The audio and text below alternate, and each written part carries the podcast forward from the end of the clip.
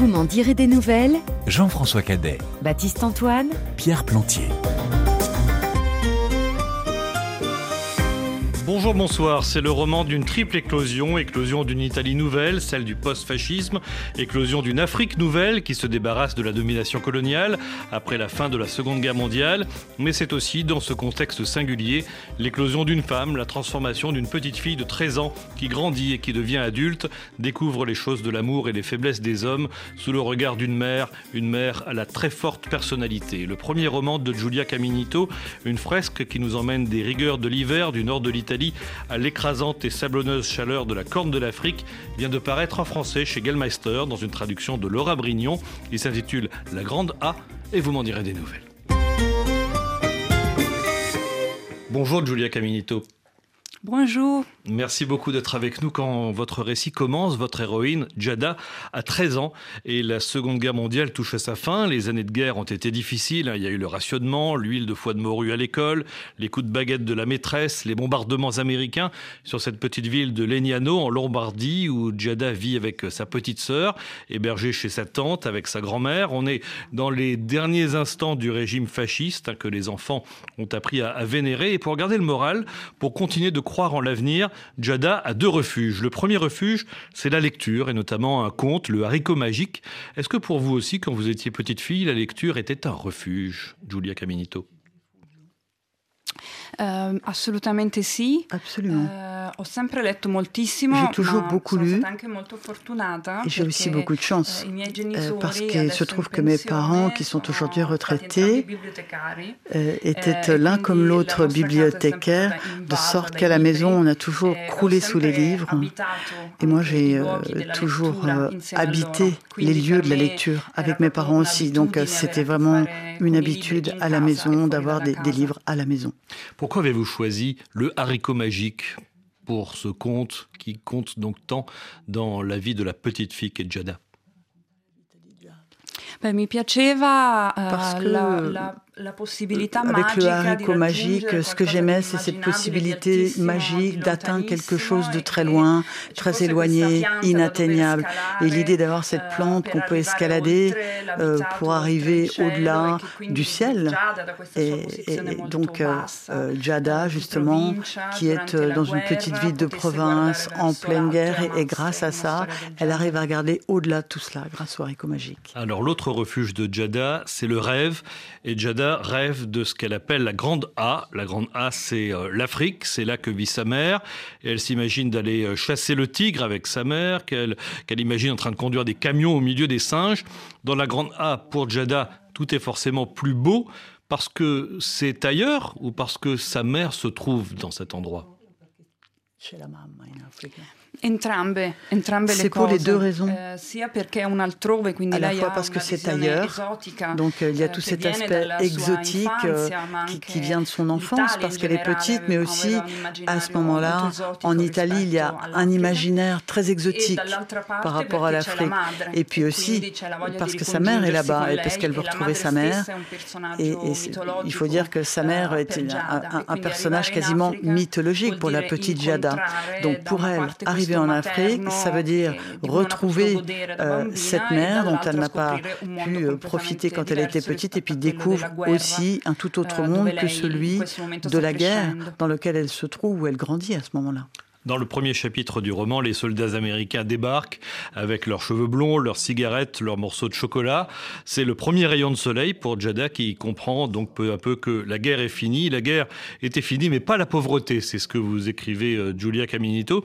Alors elle va euh, travailler avec sa cousine dans l'usine textile près de la gare. Et il faut encore attendre de longs mois avant que le soleil n'arrive réellement. Le soleil porte un nom, ou plutôt un prénom, Adélé, autrement dit Adi, la mère de Jada. Et à son retour à, à elle reproche à sa sœur d'avoir maltraité Jada, d'avoir utilisé à, à son profit égoïste l'argent qu'elle lui a envoyé. Et surtout, elle décide que Jada va la rejoindre quelques semaines plus tard en, en Afrique. On en parle dans un instant, juste après Big Bassi.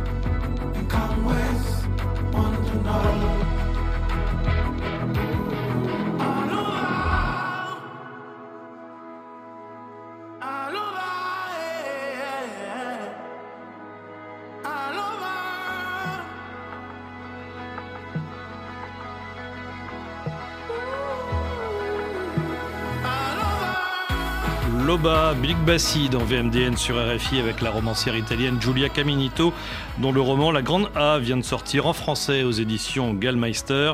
Et vous racontez, Giulia Caminito, les préparatifs du départ de Jada, le voyage vers l'Afrique par bateau et l'arrivée de votre héroïne à Assab, ce port de la Corne de l'Afrique qui se trouve actuellement sur le territoire de l'Érythrée. Nous sommes à la page 80. Jada allait aimer bien des choses de la Grande A rincer son aîné dans la mer Rouge, l'odeur de citron et de goudron, la baie enserrée par les rochers et les palourdes aussi grosses que le poing, les carottes de glace fondant dans les citernes, la terre rousse, le coq le matin et ses empreintes dans la poussière quand il se perdait sur le Viale d'Ogali, le cahier à fines lignes, jaune, malodorant mais bien tenu, avec les noms des clients écrits dedans. L'instant où à l'aube, entre 6h et 6h30, sa mère venait la réveiller pour le changement de lit. Les fenêtres sans vitres, avec seulement des voiles blancs moisis par le sable, incrustés de sel, eux aussi, comme tout le reste, le sel d'une mer infinie qui entrait dans les sources et les maisons, une mer qui grandissait dans les baies et vieillissait dans le désert. Le son des boules de billard, la 8 tapant la 2, la 15 au centre, la 1, gardez-la pour la fin, comme si c'était votre épouse après le oui, je le veux. Les sabots de Keko claquant sur la table du salon et ce caramel mou qui lui collait au palais plonger les mains dans le tiroir à cigarettes pour chercher la chatte chorus qui avait eu une portée, attraper des filtres et du goudron entre des queues velues et de petites dents toutes neuves. Sentir l'eau de mer brûler sa gorge, pire que si c'était du charbon ardent, et crier sous vide avant de refaire surface quand la mer rouge devenait noire, tête lourde et jambes flageolantes. Les plaies procurées par le soleil en sillonnant le marché le long des arcades, entre les sacs et les corbeilles où certains fruits sentaient mauvais et d'autres paraissaient provenir tout droit du paradis. Se laver le visage à l'eau rafraîchie par la glace apportée par Orlando. Crier charab dans la cour au diablotin qui volait les œufs et embêtait sa gazelle. Ça suffit, allez casser les pieds à quelqu'un d'autre. Ici, on n'a plus d'épluchures de pommes et de patates. Charab un peu anglais, un peu arabe, un peu arménien, un peu grec, un peu... va savoir. On parlait comme ça venait.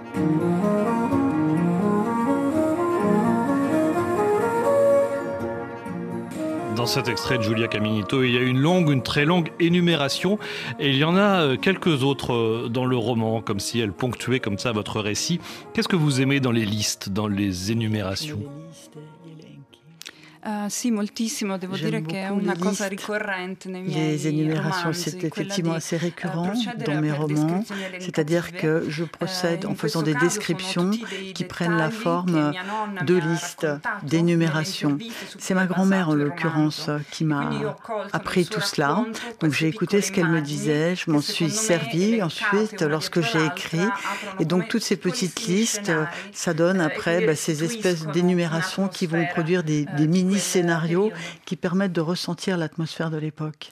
Alors il y a une autre énumération euh, quand vous nous faites découvrir la ville d'Assab dans le roman, je cite, deux bars, un restaurant, le cinématographe, le cercle italien, la mer, l'église, les bureaux de ceux qui commandent, la maison du docteur, c'était ça Assab, écrivez-vous, et c'est effectivement dans ces différents endroits que se déroule la suite de votre, de votre récit. Comment est-ce que vous êtes plongé dans cette ville d'Assab, dans le Assab de 1950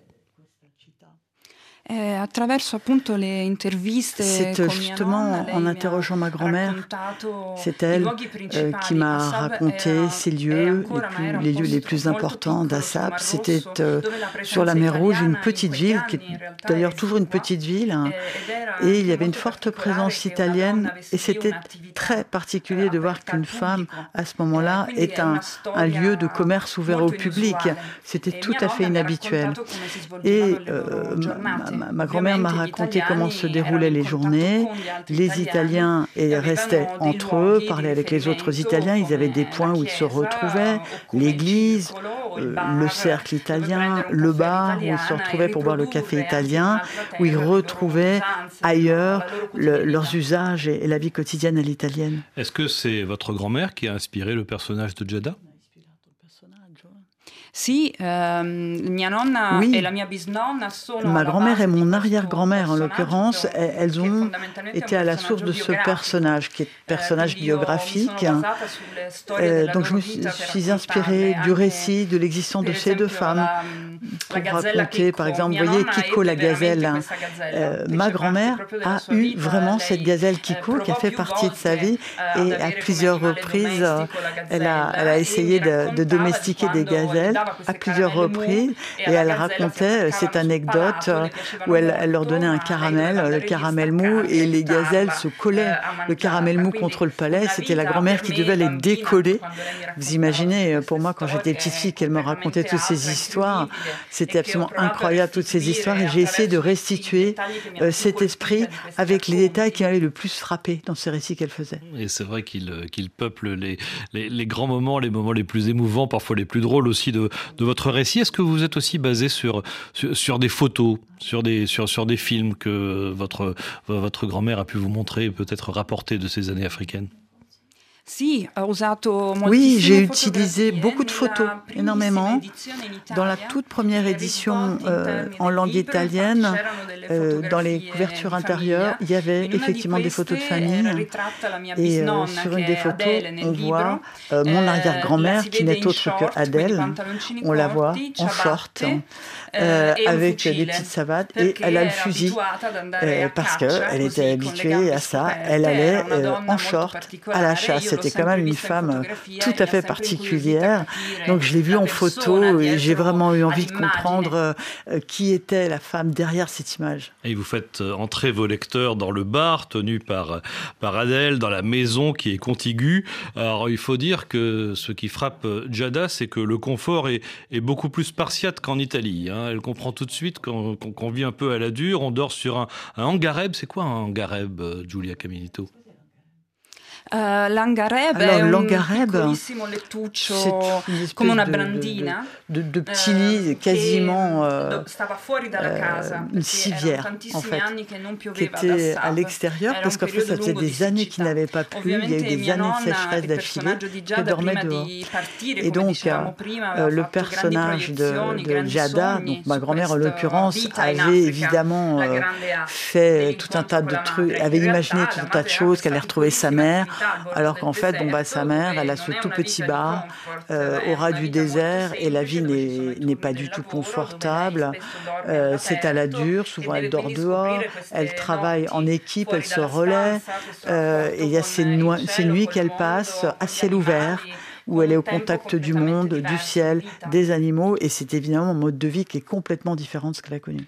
Alors dans cet euh, établissement qui s'appelle tout simplement chez, chez Adi, donc euh, chez, chez Adèle, on boit du café qui, écrivez-vous, a un goût de boue et de sel. On boit aussi de, de l'alcool pour habituer son œsophage à la chaleur, là aussi ça manque pas de sel. Euh, il y a des tables hein, sur lesquelles on, joue aux cartes, c'est un peu le, point de rendez-vous, le repère de la communauté italienne. Euh, Assab, à ce moment-là, on est vraiment, je le rappelle, au tournant des années 50. C'est une ville africaine ou c'est une ville italienne en Afrique? Città italiana in Africa. Hmm. Eh, dove gli italiani sono stati, diciamo che hanno On dit que euh, lorsque les Italiens se sont euh, installés quelque part, ils ont toujours essayé de eh, laisser une empreinte, de modifier les villes, y compris au plan architectural. Euh, ils ont essayé de vraiment changer la structure pour, bah, pour, pour si vous voulez, donner cette empreinte européenne et italienne. Donc c'est ce qu'ils ont essayé de faire, mais de fait, Assab, comme les autres villes d'ailleurs, est restée une ville africaine qui a subi euh, la présence euh, étrangère qui a essayé de la modifier. Et je pense que si on y retourne aujourd'hui, il doit rester des traces forcément. Et je pense que euh, la ville a un petit peu réinvesti bah, ce qu'elle est, sa culture. Et à ce moment-là, donc au tournant des années 50, quand Jada débarque à, Assab, elle est, elle est frappée par ceux, par les personnages que sa maman appelle les diablotins. Qui sont-ils ces diablotins, Giulia Caminito? Allora, diavoletti sono dei Alors, bambini, ces diablotins mais sont tout simplement des, uh, des enfants du coin e qui jouent et qui souvent euh, dorment à la belle étoile. Et ma grand-mère, en eh, l'occurrence, euh, les appelait comme ça parce qu'ils étaient aussi facétieux, ils couraient partout. Euh, ils faisaient aussi parfois des petits vols, ils chapardaient. E mais aussi, euh, ils, ils, allaient récupérer les gazelles dans les nids pour les vendre aux Européens et qui ensuite les domestiquaient, ce que fit d'ailleurs ma grand-mère. Alors on est vraiment dans une, dans une ville très cosmopolite. Hein. D'ailleurs, on n'a pas encore évoqué les, les Britanniques, parce qu'avec la guerre, euh, depuis l'année 1941, ce sont les Britanniques qui ont pris le, le, contrôle du port. Comment est-ce que les, les, les, Italiens les regardent, les, les Anglais, Giulia Caminito? È un periodo complicato perché C'est une période compliquée. Euh, parce qu'évidemment, après la guerre, la fin du, du fascisme, les enjeux politiques ont changé, le protectorat anglais s'achève, les Américains commencent à arriver, ils vont commencer à créer des eh, infrastructures autoroutières notamment. Donc on a, on a un basculement administratif à ce moment-là et les Italiens, enfin je dis ce qu'elle m'a dit, hein, euh, se sont sentis un petit peu, euh, si vous voulez, dépourvus de ce qu'ils ils avaient mis en place, ils ont été confrontés à une autre administration, une autre gestion politique, même si c'était à titre transitoire. Donc c'était encore plus compliqué pour les gens du cru euh, qui ont dû passer d'un gouvernement à un autre type de gouvernement. Ils ont dû s'adapter à chaque fois à ces langues différentes, à ces règles aussi qui changeaient.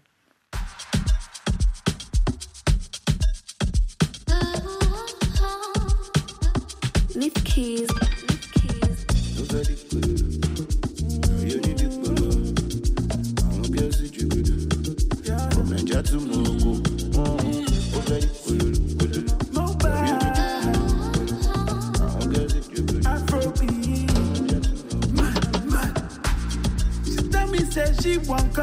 come overnight.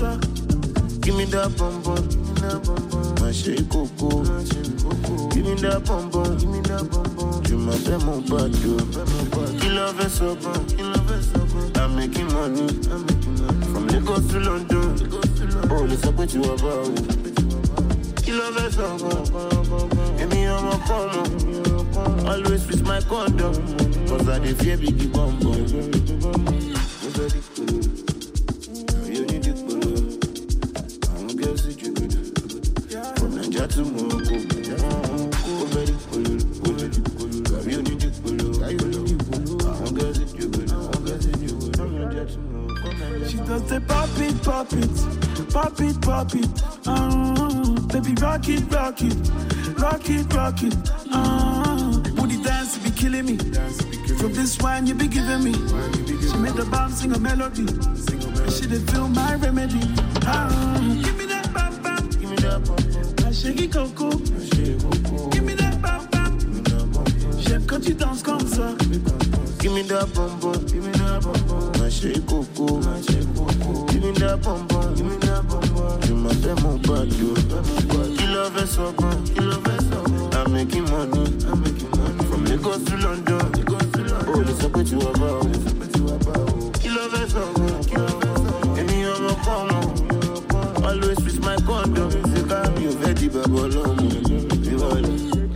Bom Bom euh, Afrobeat featuring Mobad dans VMDN sur RFI avec la romancière italienne Giulia Caminito pour son livre La Grande A qui sort en français chez Gallmeister, un livre avec beaucoup de personnages ciselés, des personnages très forts et il y en a un par exemple qui a une gueule d'acteur de cinéma comme on dit, vous écrivez qu'il ressemble à Cary Grant, alors il porte beau, c'est un beau parleur, hein. il parle d'ailleurs beaucoup avec les mains, il s'appelle Giacomo, Giacomo Colgada, alors il est italien même si son nom sonne un peu espagnol, même s'il travaille pour les Anglais au, début du roman et qu'il est né en Afrique. Au fond, c'est un personnage assez médiocre, mais qui sait très très bien y faire avec les jeunes filles. Nous sommes à la page 118 de votre roman. Ainsi que l'espérait le rusé orateur, un petit baiser fut échangé. Giada était naïve sur certains points, c'était pour elle une nouveauté. Le rapprochement lent entre deux bouches, un coude planté sur le comptoir, puis l'inclinaison d'une épaule, le poids basculé dans cette direction, l'œil qui visait, tireur d'élite, cette petite bouche immaculée, et enfin, entre les mots, comme une évidence, ce contact léger, mélange de sable et de tramontane, le premier baiser, le dernier baiser, la condamnation, la fête, le début d'une longue fin. Rien n'était plus pur que de se laisser ravir par les histoires de la grande A, porteuse d'espoir dans leur dispersion entre les dunes, leur chute mélancolique dans la fatigue ensoleillée, et à la nuit tombée, elle se transformait, se muait en rêve de dentelle de tout enfant voyageur, qui de l'autre côté de la mer espère trouver l'immensité. La magie fut brisée par enchantement. À cet instant précis, Adi apparut sur le seuil qui séparait le bar de l'habitation. Colère et indignation colonisaient son visage. Elle fit claquer son sabot par terre comme dans une corrida et écarta tant les bras qu'elle parut sur le point de se déchirer. Tu crois que tu peux venir ici te ficher de moi? Oh, mais je les connais, les gens de ton espèce. Je les connais comme mes poches, comme l'eau que je bois le matin, comme le lit où je dors. Je sais tout sur votre compte, tout juste bon à vous donner en spectacle. Ici, on ne fait pas la totale. Désolé, monsieur. On ne plaisante pas. On n'est pas venu en Afrique pour jouer les dames de compagnie. Ou tu l'épouses, ou tu l'oublies. Jada s'était tassée derrière le bar, hébétée. Elle ne s'était même pas rendue compte qu'elle avait donné ce baiser. Ça avait été comme du sable devant les murs d'une maison arabe. Quelque chose qui, à un moment donné, pour une raison de force majeure, devait être accepté. Je l'épouse, dit Giacomo. Et c'est sur ces mots hein, que se termine le quatrième chapitre du roman. C'est une sacrée chute. Évidemment, le, mariage va, changer le cours de la vie de, de Jada. Euh, scène très romanesque, euh, réaliste aussi. Est-ce qu'elle est basée sur la réalité, sur le vécu euh, de, de votre grand-mère, ou vous l'avez inventée? Eh, anche le scènes più assurde di questo les, scènes les plus incroyables et absurdes de ce roman se fondent sur des faits réels. Mon grand-père, Giacomo, dans le livre, était un grand orateur. C'est d'ailleurs à peu près le seul talent euh, euh, qu'il ait eu dans sa vie. Ça aura été d'apprendre l'anglais assez facilement et on se doute qu'à l'époque c'était assez inhabituel, de sorte qu'il a réussi à travailler beaucoup avec les Anglais, avec les Américains. Et c'est avec cette excuse qu'il s'est approché de ma grand-mère, lui apprendre l'anglais qu'elle avait évidemment jamais appris. Et euh, il, il lui tournait autour. C'était une très jeune fille, elle avait 18 ans. Et pour l'approcher, euh, il a essayé de lui apprendre un petit peu quelques rudiments d'anglais, mais euh, dès qu'une histoire euh, a commencé à, à, naître entre deux, la mère est intervenue, ne voulant pas ruiner la réputation de sa fille. On était quand même au début des années 50. Hein. Donc elle voyait que sa fille était encore toute jeune et, et, très immature dans son comportement. Elle voulait la protéger. Mais alors justement, Julia Caminito, est-ce que la grande A, donc c'est l'Afrique, on le disait tout à l'heure, mais est-ce que l'autre grande A, peut-être la vraie grande A de, de ce roman, pour en reprendre le titre, c'est pas Adi, c'est pas Adèle. Eh, è un, anche una scoperta oui, che si fa nel libro. Et c'est ce que l'on découvre au fil du livre euh, et, et, ce dont eh, aussi Giada va se rendre compte au fil de sa vie. On voit ici le rapport mère-fille hein. et la mère et la fille vont apprendre à se connaître de mieux en mieux. Elles se soutiennent. Euh, la mère euh, soutient sa fille, la protège, elles se, elles se comprennent. Giada va devenir mère à son tour, encore qu'elle fera les choses très différemment de sa mère, mais elle pourra toujours compter sur la présence de sa mère. Et de fait, mon arrière-grand-mère est morte, la cigarette à la main, juste à côté de sa fille. Donc elles ont été toutes les deux jusqu'à la fin. Oui, sacrée personnalité hein, que Adèle. elle a la réputation de gifler les curés, ce qu'elle a d'ailleurs fait une fois, à tel point qu'elle n'a plus le droit de, de rentrer dans l'église. Ça, c'est quand même un, sacré signe d'infamie pour une, pour une maman italienne de, de cette époque, être virée de l'église catholique.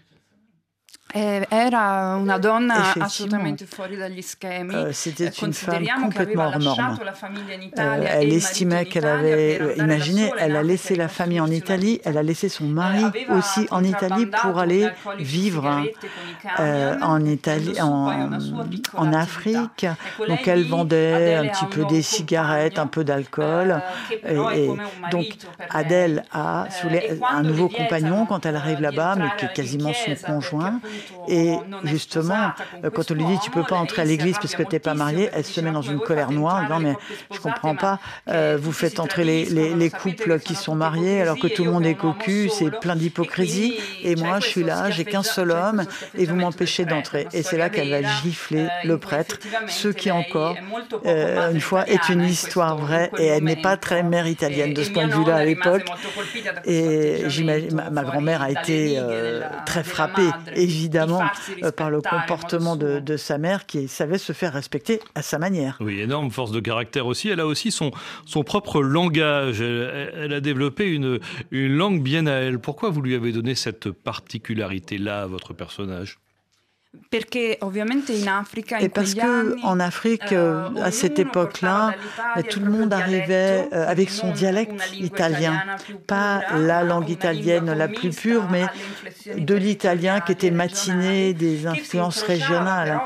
Et il y avait ça, plus l'anglais euh, qu'on parlait dans la rue, cet anglais administratif qui était pas, sans oublier le français, le grec. Les terres africaines à ce moment-là, elles étaient parcourues par des Européens qui venaient d'un peu partout, qui étaient là en quête de bonne fortune ou euh, euh, qui étaient là pour essayer de gagner quelque chose.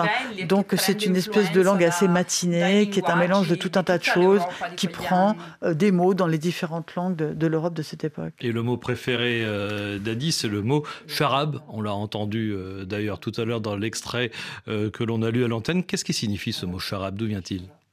Charab eh, è una parola che non esiste. Ça n'existe pas eh, comme c'est effectivement un mot inventé, mais euh, ma grand-mère m'a toujours dit charab depuis que j'étais petite.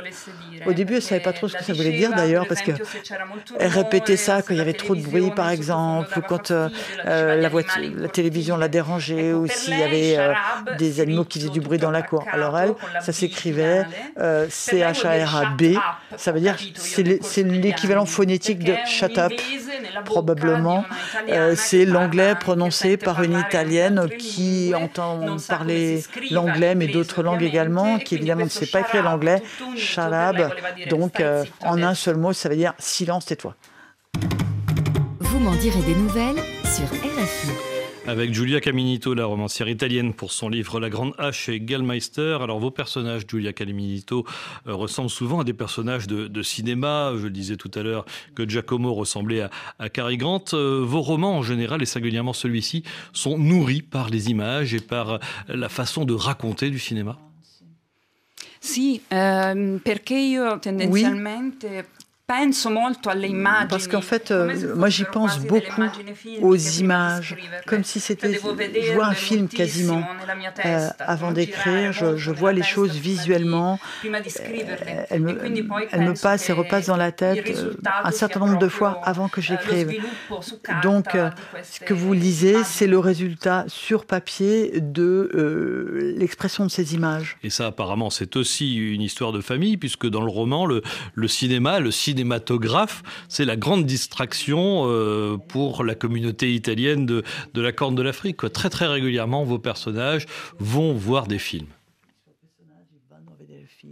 Si, in quegli anni ovviamente oui, parce que dans ces années, c'est l'après-guerre, hein, c'est le néoréalisme italien, euh, c'est la période la plus importante du cinéma italien et elle parvient euh, en Italie aussi, cette vague de cinéma avec un peu de retard évidemment.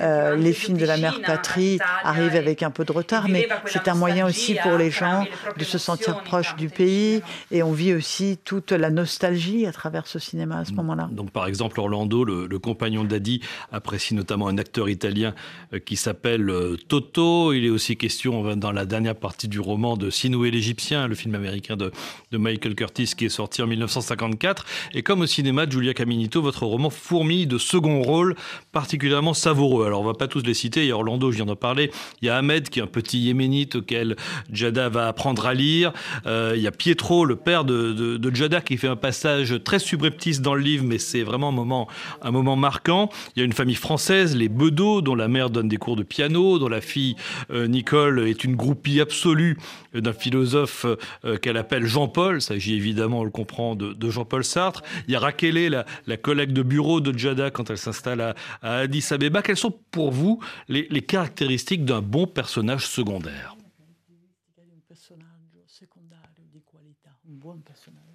Questi personaggi nascono Alors, ces personnages, racconti, ils naissent précisément du récit et il fallait que chacun de ces personnages, en ce qui me concerne, ait vraiment une identité, quitte à ce qu'on ne le voit pas très longtemps, que quelques pages. Il faut que le personnage secondaire, il laisse aussi une trace, parce qu'il laisse aussi une trace dans la vie de Jada. On la suit, elle, et au fil du temps, il y a ces gens qui passent dans sa vie, mais il faut quand même bien euh, qu'on les note et qu'on les remarque parce que c'est des gens qui vont euh, changer le cours des choses et influer sur les décisions qu'elle va prendre. Par exemple, il y a Stakis. Stakis, c'est un grec un peu farfelu, c'est le mot qui est utilisé en tout cas dans la traduction française. Il faut dire qu'il a une occupation assez singulière.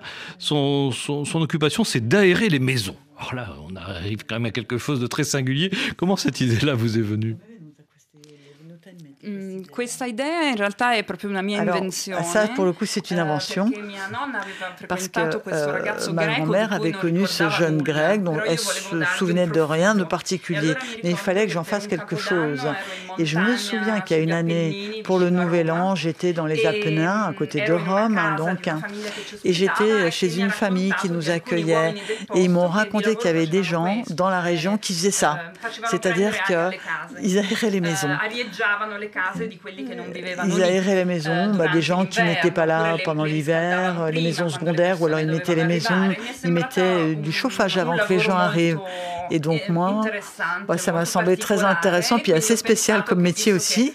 Et je me suis dit, bon, bah, puisque c'était des lieux où il y avait beaucoup de gens qui passaient, euh, il y avait des gens qui venaient en Afrique, qui ensuite repartaient, je me disais, on peut tout à fait imaginer euh, ce type de, métier, et pourquoi pas Stakis, euh, s'occuper des maisons qui étaient, qui étaient inoccupées. Alors globalement, tout de même, Giulia Caminito, les hommes n'ont pas vraiment le beau rôle. Hein. D'ailleurs, à un certain moment du, du roman, Adi le dit à sa fille, tous des génies quand il s'agit de prendre la poudre d'escampette. Elle dit aussi un peu plus loin que ce sont des fainéants, des bons à rien, des girouettes. Est-ce que euh, l'un des messages du livre, Julia Caminito, c'est de dire que les hommes, ce sont des lâches?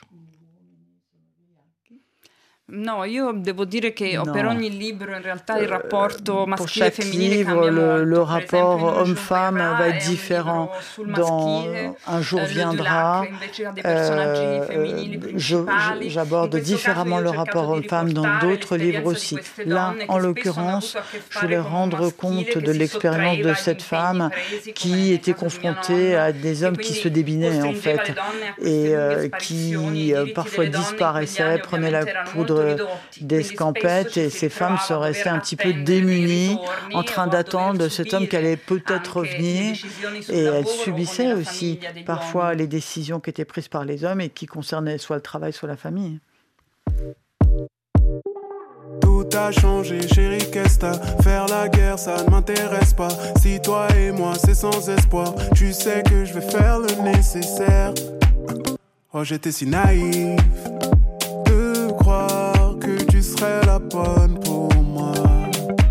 Chaque fois que tu cries, j'angoisse. Je ne comprends pas en quoi je devrais garder le sang-froid. Ma belle étudiante en droit, même si tu seras mieux sans moi, je resterai dans tes fantasmes, celui auquel tu penseras jour et nuit.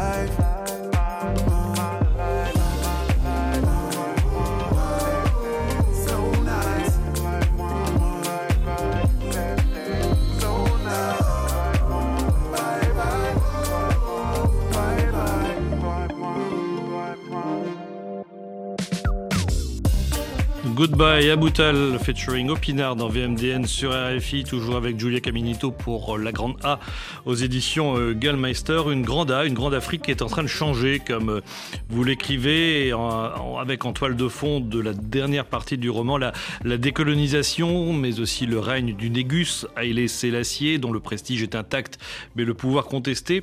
Et le personnage qui vit le, changement le plus durement, c'est sans doute la belle-mère de, de Jada, autrement dit la mère de Giacomo, euh, qui porte un regard assez euh, méprisant sur les Africains qui, qui l'entourent. Pour, euh, pour elle, c'est la fin d'une époque, Giulia Caminito, c'est la fin d'une sorte d'âge d'or. Sì, è sicuramente la fine di Oui, c'est la fin d'une époque, eh, évidemment. del fascismo, la Après la, chute du fascisme, euh, cambiano les Italiens qui sont dans les ex-colonies euh, ont, un- si vous voulez, une situation assez bouleversée. À ce moment-là, ils ont du mal à maintenir les privilèges. Et la mentalité euh, et dans ma famille, c'était des gens qui étaient à la fois fascistes et racistes. J'ai essayé de le Eh, raconter dans le livre. Racisme et fascisme au quotidien, dans les petites choses. Donc, ce n'était pas des militants politiques, c'était dans leur quotidien. Et ce fascisme est resté eh, dans la mentalité italienne. Il est d'ailleurs encore, e encore très cambiamento in présent à ce moment-là. On dirait qu'il est dans, eh, c'est comme un, sang qui circule dans les veines.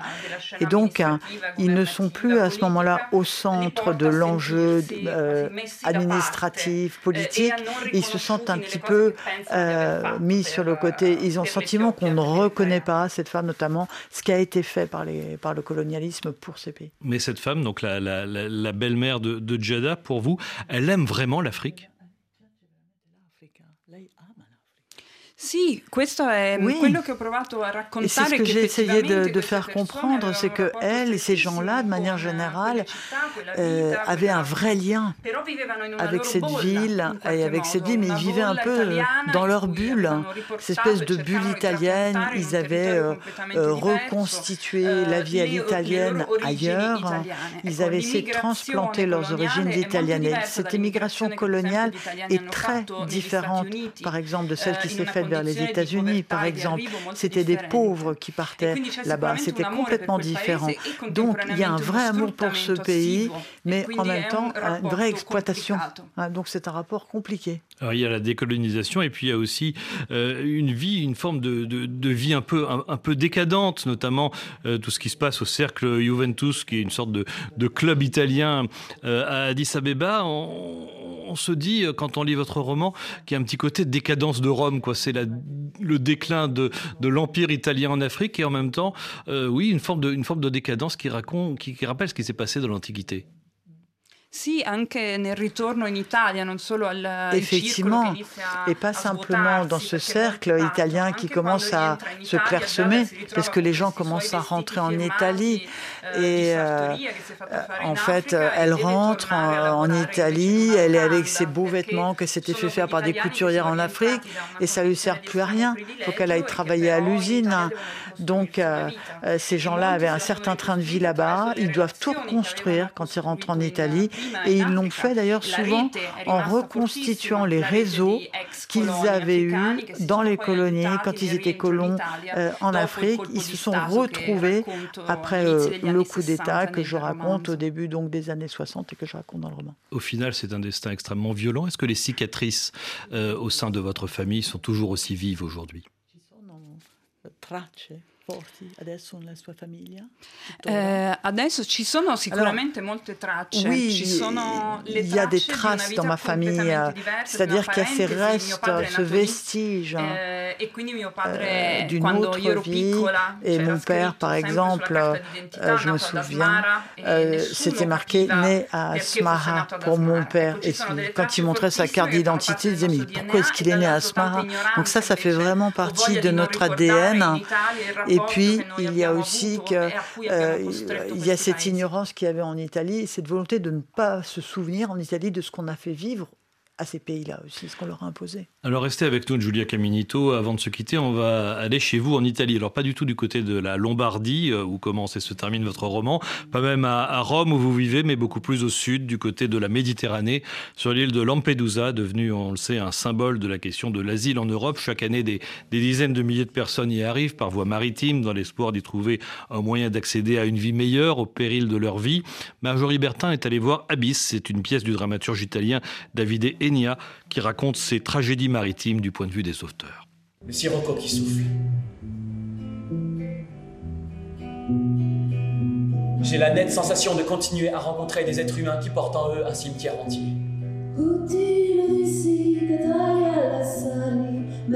Aucun décor. Quelques lumières au fond de la salle évoquent les étoiles une nuit sans lune.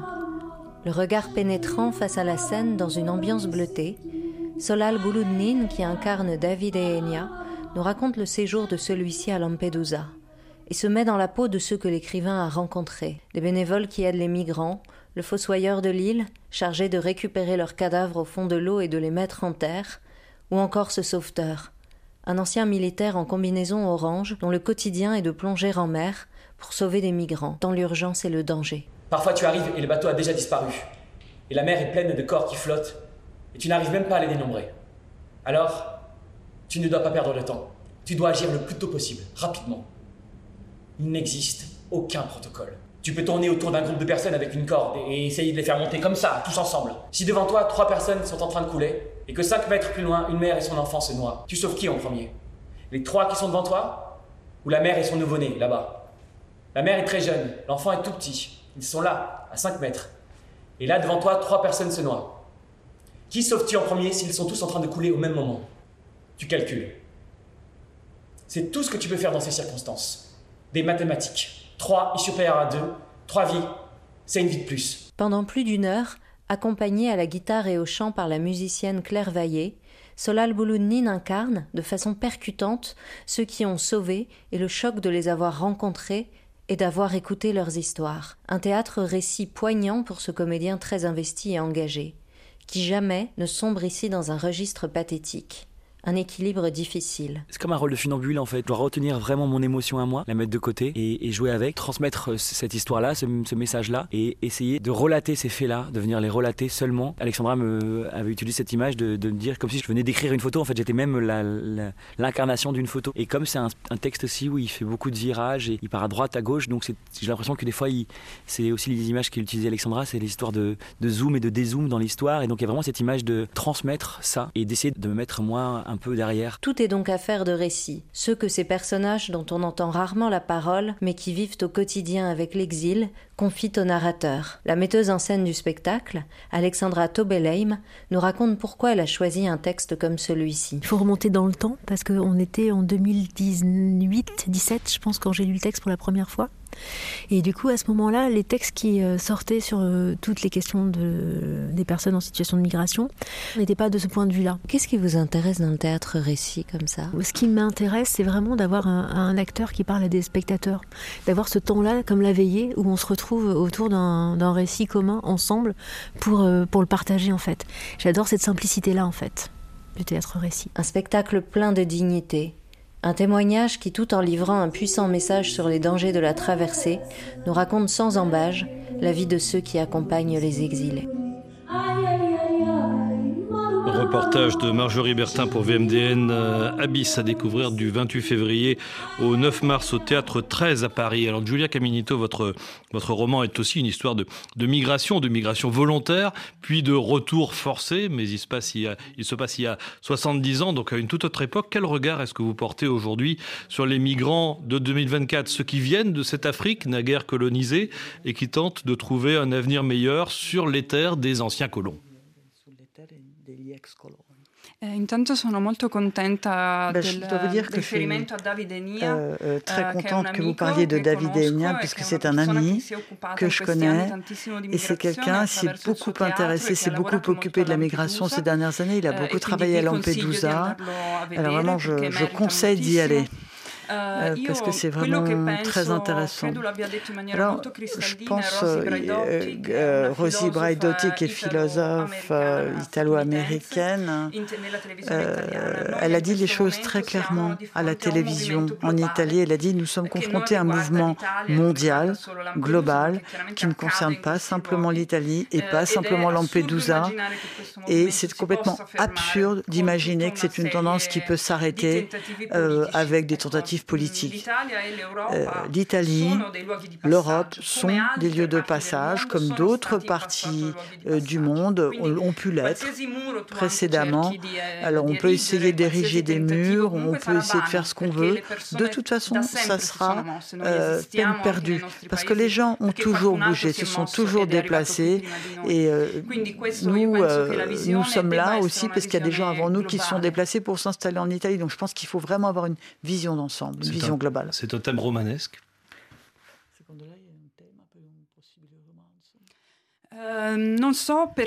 je ne sais pas. Parce que je pense qu'il faut vraiment faire euh, le travail que fait David Enya, c'est-à-dire aller sur place, euh, maintenir un équilibre entre ce qui est à la fois pathétique et, et tout en respectant une certaine dignité dans le récit. Et pour faire ça, il faut être au plus près. On ne peut pas le faire a posteriori. Merci, merci beaucoup Julia Caminito d'être venue sur RFI dans Vous m'en direz des nouvelles. Je rappelle que votre très beau roman La Grande A est paru en français chez Gallmeister dans une traduction de Laura Brignon. Merci également à Hélène Joguet qui était à vos côtés en studio et qui a traduit vos propos en direct. Dans une poignée de secondes, l'info reprend ses droits sur RFI. Vous avez rendez-vous avec le journal en français facile. Demain, on part au théâtre, quant à nous, avec Sarah Giraud de Renaud Meyer et Patrick Dassum Sao pour la pièce Le syndrome de l'oiseau à découvrir au théâtre du Petit Saint-Martin à Paris et vous m'en direz des nouvelles.